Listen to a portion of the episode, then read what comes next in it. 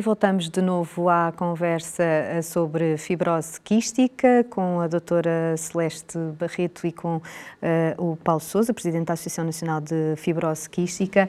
E agora uh, temos então a Sara, que está em Paredes. A Sara é paciente uh, que vive com, com a doença há 25 anos. Olá, Sara. Como está? Olá. Olá, está tudo bem. Isto, como está hoje? A sua rotina hoje? Estou bem. Já fiz quase tudo a parte da manhã. Portanto, falta mais a parte de, de fisioterapia que, que ainda tenho que fazer. São, são, Fale-nos um bocadinho dos seus rituais uh, do cotidiano, porque isto viver com esta, com esta doença nem sempre foi, foi fácil. Uh, hoje em dia está melhor e pelo aquilo que, que aparenta. Como é que é o seu, o seu dia a dia? Uh, então, normalmente existe sempre uma, um ritual de, de, rotinas que eu tenho que fazer diariamente. Um, eu começo por fazer a medicação com o pequeno almoço. Uh, tenho também que fazer um, as nebulizações, seja de manhã e à noite, ou então três vezes por dia, dependendo de, do, dos antibióticos que, que, tiver que fazer. Um, e também, obviamente, tenho que fazer a parte de, de fisioterapia, reabilitação uh, muscular também, que também é importante para aumentar de peso, aumentar o músculo, que também é importante um, na, na, recuperação para todo o corpo, porque neste há um ano atrás estava com menos 5, 6 quilos, com menos 5, 6 quilos, então obviamente que isso também ajuda na, na, no aumento. Então é isso, é entre medicação, nebulizações, fisioterapia, exercício físico e tentar colocar tudo em 24 horas, mas é possível. Demora sempre umas 3, 4 horas, mas. A, a, doutora, a doutora Celeste está a dizer que sim, é, é um, é um dia a dia um, complicado, mas uh, faz-se e tem tudo que ter o seu, as suas horas, a medicação a horas, a tempo. Sim, uh, eu costumo dizer que, portanto, que a fibrose quística faz parte da, da família, não é? Portanto, está integrada na, família, portanto, é o apoio logo desde o princípio de, dos familiares mais diretos, pais e às vezes avós também participam, portanto, nesta, eh, neste apoio um, e eu acho, portanto, que este, estas famílias e os doentes têm, têm uma organização enorme na sua vida, porque para eh, disponibilizar no mínimo duas horas a três horas por dia para as terapêuticas, para as fisioterapias, para a, a lavagem, desinfecção dos dispositivos inalatórios, eh, para as, para as refeições que devem ser adequadas e não pode ser daquelas ser refeições rápidas Portanto, muitas vezes há famílias que fazem. Portanto, tudo isto obriga a uma grande organização e depois irem para a escola fazerem atividade uh, física, uh, desporto, já, já música, tudo. Que é, Portanto, que é, é, é, uma grande organização. São famílias muito organizadas uh, que, que, conseguem, portanto... A Sara, a Sara, no caso da Sara, a família tem aqui um grande apoio, não é, Sara? Dá-lhe um grande Sim, apoio. Sim, é fundamental. Até Sim, é fundamental ter o... Sim, diga. Até porque a Sara nasceu com, com esta patologia e uh, nasceu com expectoração uh, e aos seis meses uh, entrou em coma. Conte-nos um bocadinho de como é que foi essa, esse seu historial.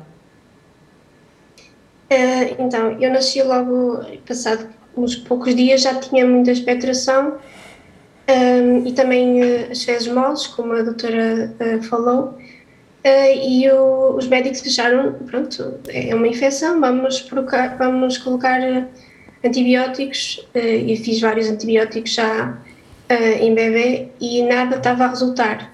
Então acharam um pouco estranho, mas um, sem nenhum diagnóstico, então fazia vários, não resultava nenhum, até que chegou um dia que manhã a minha mãe foi ver-me, eu já estava roxa, fui levada imediatamente para o hospital e, e entrei em coma porque já, já estava a sufocar de tanta expectoração. Fiquei umas duas, três semanas entubada, uh, com um prognóstico muito reservado, obviamente, e tive a sorte de encontrar um médico que, que, já, era irmã, que já era médico dos meus irmãos e que conhecia a doença e fizemos o teste após sair de coma, eh, o teste do suor, na altura ainda não havia o teste do pezinho, a fibrose quística no teste do pezinho, e, e foi diagnosticado a fibrose uh, com um prognóstico muito pouco promissor na altura, há 25 anos. Muito pouca gente dizia que, que nós íamos chegar ali aos, aos 20 anos, sequer. E, uh, e depois e mais tarde, mais tarde um, ultrapassou essa, essa fase em, em bebê, mas aos oito anos voltou uh, ao internamento, não foi, Sara? Sim, entretanto, dos seis meses aos oito anos tive um percurso um, muito bom, em que não tive nenhuma, nenhuma infecção.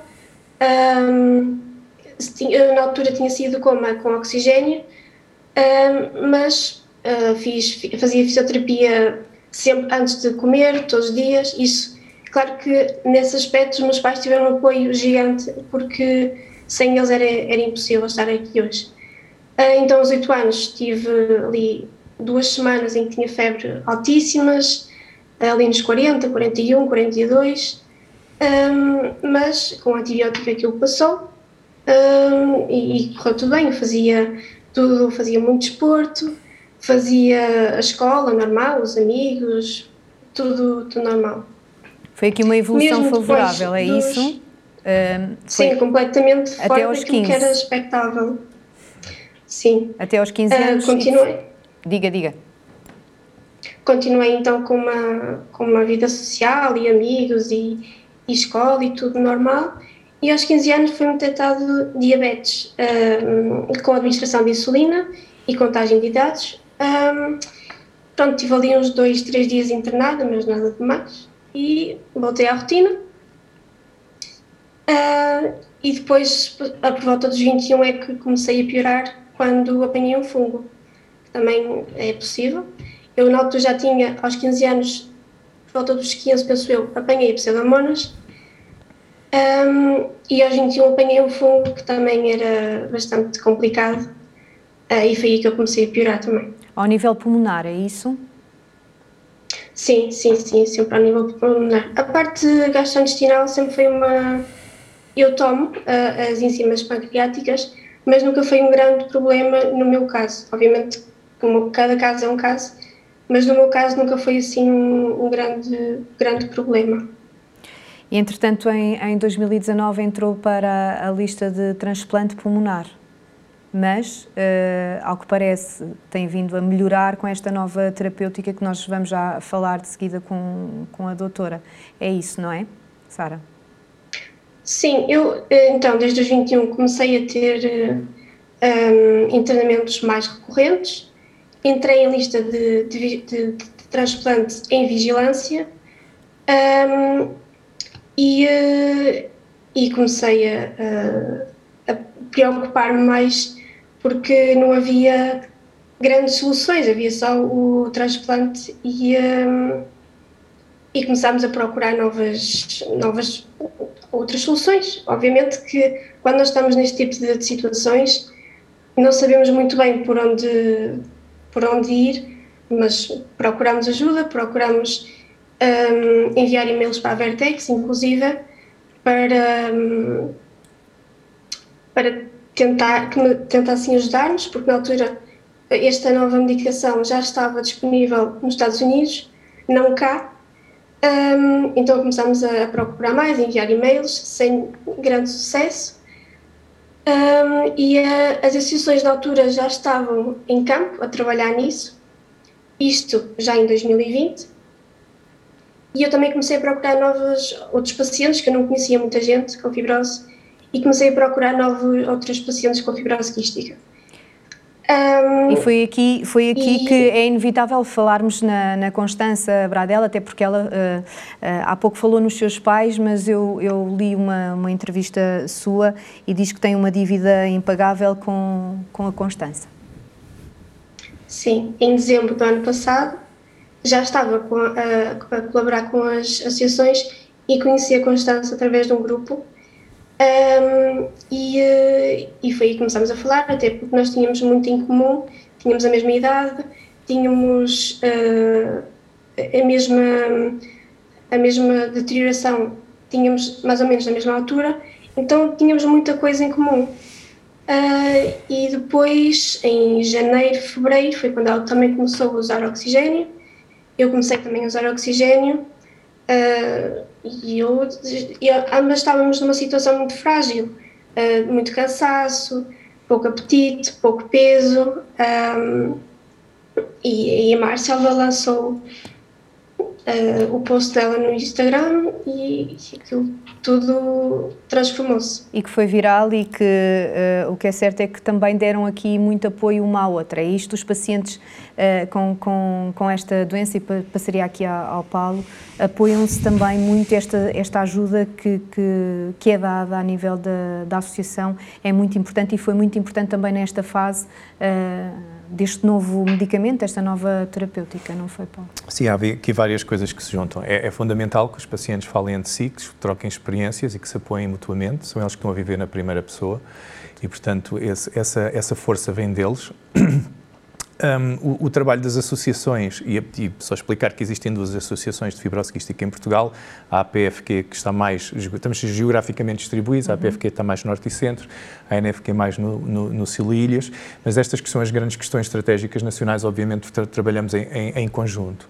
E em conjunto com muitos pacientes que estão ativos, como, como o caso da Sara, um, para ajudar a chamar a atenção para a necessidade urgente que, que havia de ter estes novos moduladores, nomeadamente a nova terapia tripla, disponível para os pacientes.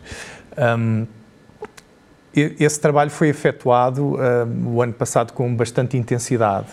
Um, as, as, associações fizeram a ponte entre todos os pontos EK a ligar, entre todos os stakeholders envolvidos, as instituições eh, nacionais, as internacionais, uh, para que se, com celeridade este medicamento chegasse. O medicamento foi aprovado pela EMA em agosto de 2020 e, e, e reclamámos e, e, denunciámos a urgência dele chegar a, a, Portugal, porque de facto tínhamos algum atraso no que correspondiam aos moduladores um, um pouco, um pouco mais antigos. E, portanto, juntamente com os pacientes, fizemos esse, esse trabalho de tentar acelerar, porque efetivamente, em, em fibrose quística, a palavra-chave é urgência, porque a, ah, a, degradação, e a, e a Sara pode falar um bocadinho sobre isso, a partir do momento em que a situação clínica começa a deteriorar, é muito acentuada e muito rápida. E, portanto, qualquer tempo que estamos a perder com determinadas burocracias é, é, é, é grave. E, portanto, foi isso que tentámos denunciar com as associações, fazendo um conjunto de movimentos que nos trouxe até alguma exposição e que, eh, obviamente, sofreu um impacto muito forte com a, com a situação viral da Constança, que se tornou, a partir desse momento, o rosto da fibrose quística. Uhum. Um, até aí a doença era praticamente desconhecida, por todo o esforço que, todo o esforço que, era, que estava a ser feito, obviamente tinha, tinha, chegado a um patamar até bastante, muito acima do que costumava ser normal, mas a, a, viralidade das redes sociais fez com que as coisas saltassem para a abertura dos telejornais e, obviamente, a Constança tornou-se uh, o rosto da fibrose quística e a voz de todos os pacientes nesse momento. E, uh, doutora, apesar deste desfecho trágico, mas uh, no caso da Sara, esta evolução uh, desta terapêutica uh, é muito favorável. No caso da. São duas coisas diferentes, completamente diferentes, não é? Sim, eh, esta terapêutica, portanto, é uma terapêutica que, é a chamada terapêutica personalizada, que nós chamamos personalizada. Porquê? Porque são moduladores específicos para doentes com determinadas mutações. Aquelas mutações que existem no gene, neste momento, estão identificadas mais de 2 mil.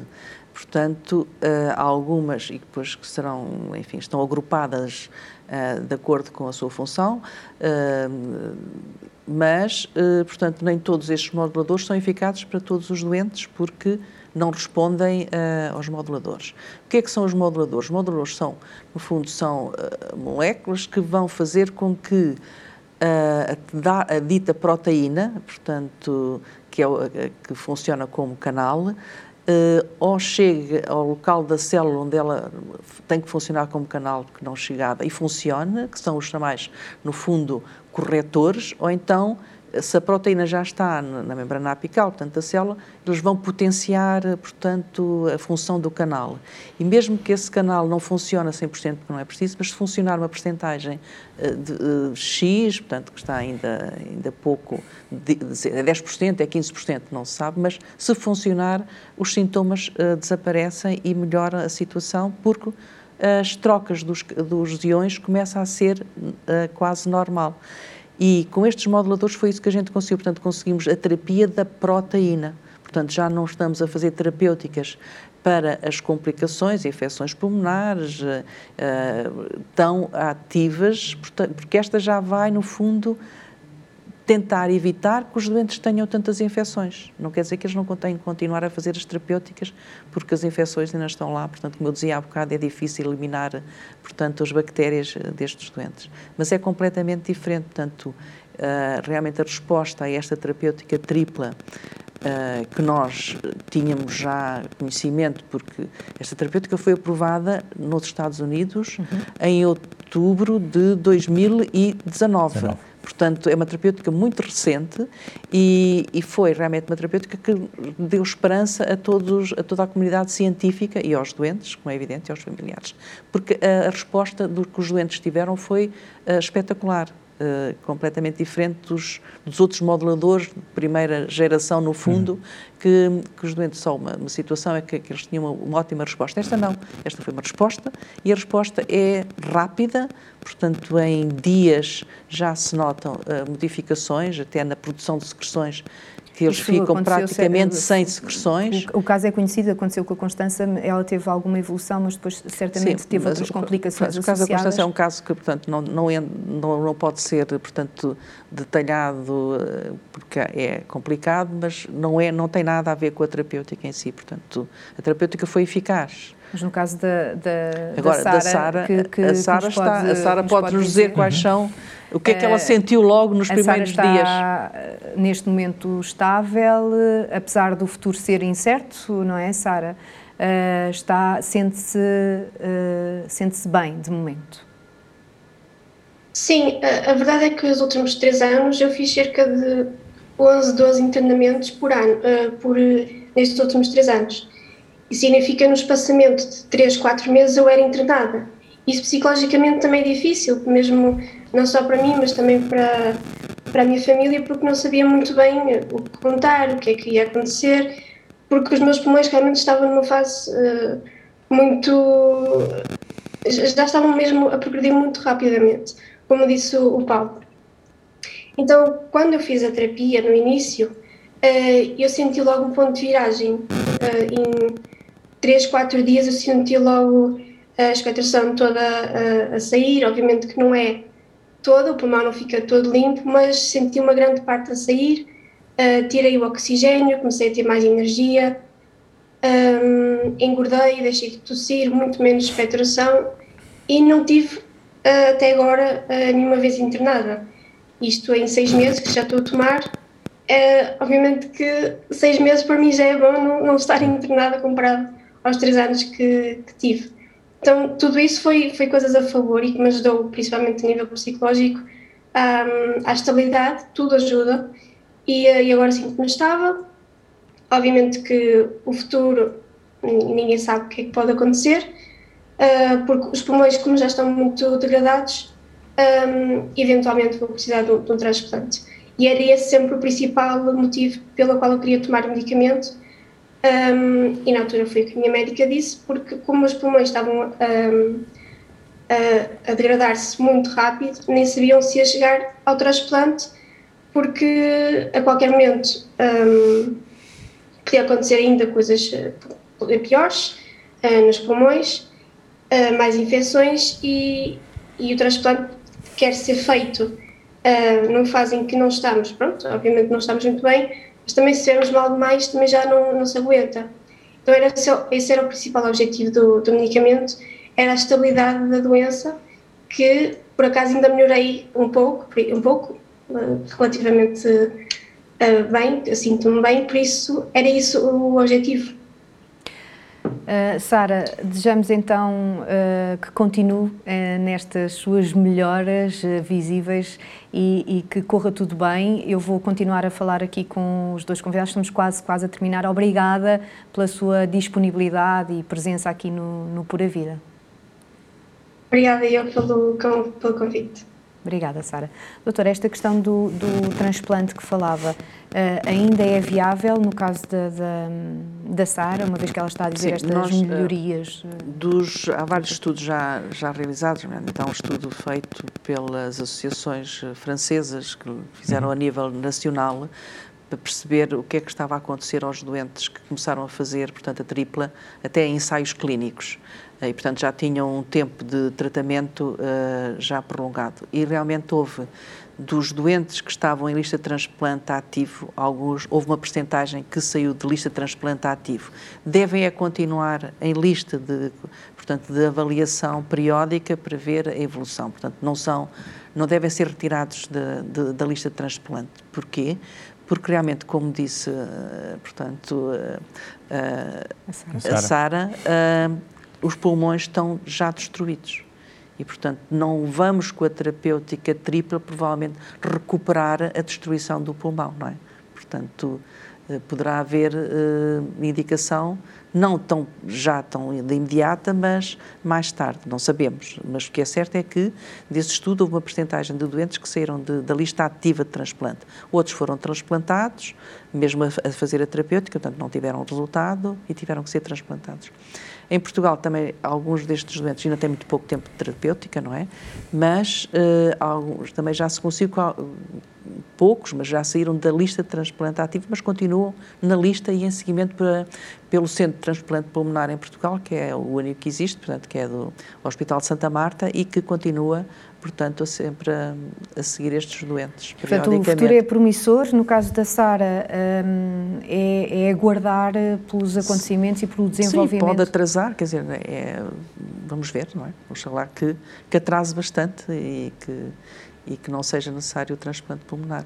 Mas pronto, mas é o Assim como por isso Sarah... é que por isso é que nós queremos no fundo começar a, a iniciar esta terapêutica o mais precocemente possível, mais logo possível. seja, portanto, antes de atingir este quadro de deterioração pulmonar, uh, como a Sara descreveu dela, não é? E nós temos doentes que, que, estão nesta situação, mas temos outros que, que, não estão nesta situação e provavelmente o prognóstico da doença vai se alterar com, completamente e a sobrevida vai aumentar e calcula-se que aumente para estes doentes que agora uh, estão, portanto, já com o diagnóstico e já com, com sintomatologia, que aumente 10 anos, no mínimo. Portanto, é e que a qualidade de vida melhor completamente. E à semelhança da Sara, a doutora tem porque, conhecimento e eu falo certamente também de outros eh, sim, Sim, porque a qualidade de vida deles alterou-se completamente. Portanto, isto que a Sara diz, de, deixou de ter tosse. Portanto, estes, estes doentes estão sempre com uh, com acessos de tosse e tem que os ter para eliminar as secreções. Portanto, deixando de ter secreções... Nem conseguiria ter uma conversa connosco uh, E ela agora, se calhar, está a falar, porque consegue falar, mas se estivesse na situação de ah, no início do ano, antes de fazer a terapêutica, já tinha que ter interrupções e cansava-se e ouvia-se uma voz diferente.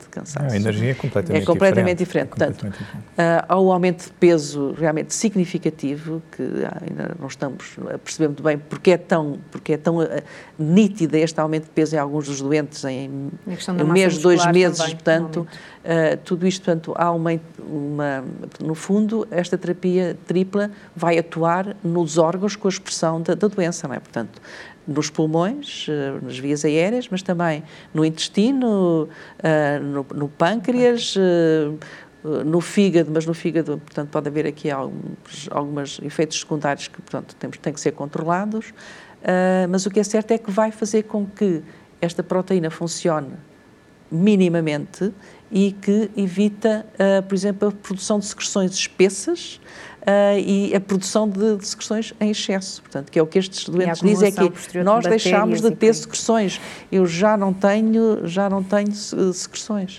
Uh, e depois até podem, nós aqui agora temos que ter um bocadinho de cuidado porque eles podem pensar que já não, não precisam de fazer as outras terapêuticas. E nas outras terapêuticas são as antibióticas inaladas e, nomeadamente, um outro uh, fármaco que é o mucolítio que eles fazem todos os dias para fluidificar as secreções. Portanto, não tendo secreções, portanto, pode-se levantar também aquela questão, é para continuar a fazer a terapêutica portanto, é com este medicamento ou não? Portanto, tem que haver uma monitorização constante. nos próximos meses, frequente, para se perceber, e acho, já já, portanto, uh, grupos que estão a fazer essa monitorização até, portanto, noutros países, onde já tem mais doentes em tratamento, uh, para perceber que terapêuticas é que se pode suspender. Quando é que se pode suspender? Porque isto de fazer eh, duas horas de terapêuticas é muito pesado, não é? Portanto, se nós pudermos, uh, sem prejuízo da, da, da, da, doença, portanto, da doença se controlar, uh, sem necessitar de fazer estas terapêuticas inalatórias todos os dias, portanto, é uma boa qualidade de vida. Uhum. Também, não é? Esta, muito obrigada, doutora, pela explicação. Uh, Paulo, estamos mesmo a, a, terminar. Uma última, uma última palavra. Não sei se, se tem alguma mensagem que, que queira deixar aos, aos pacientes, aos associados uh, da associação. Não, sei não é, nós temos estado em contato frequente ao longo deste último ano, em, em, em, em sequência deste, deste deste processo todo relativo às novas terapias, mas a mensagem é de esperança. Nós na NFQ tentamos sempre transmitir uma, uma mensagem positiva e de esperança. Nós estamos a falar de pacientes e famílias extremamente resilientes, habituadas a uma rotina exaustiva, dura, pesada. E obviamente que esta nova medicação trouxe um sopro de esperança, mesmo mantendo essa terapêutica, como a doutora está a dizer, e a adesão à terapêutica é fundamental desde o início, um, traz uma, uma leveza psicológica totalmente diferente. Nós tivemos pacientes a relatar que de, em dois dias começaram a subir lances de escadas que não conseguiam fazer há anos ou há meses. Portanto, isso, isso obviamente tem um significado que se calhar não conseguimos mensurar aqui em palavras. E, portanto, a nossa palavra é sempre de, de, positividade, de esperança e que, obviamente, estamos todos juntos para todas as próximas batalhas que aí venham. Muito obrigada pelo vosso trabalho, doutora. Muito obrigada pela sua presença. Uh, e é com esta mensagem de esperança que terminamos hoje o Por a Vida. Acompanhe-nos nas redes sociais e em, em saúdemais.tv. Obrigada por estar desse lado.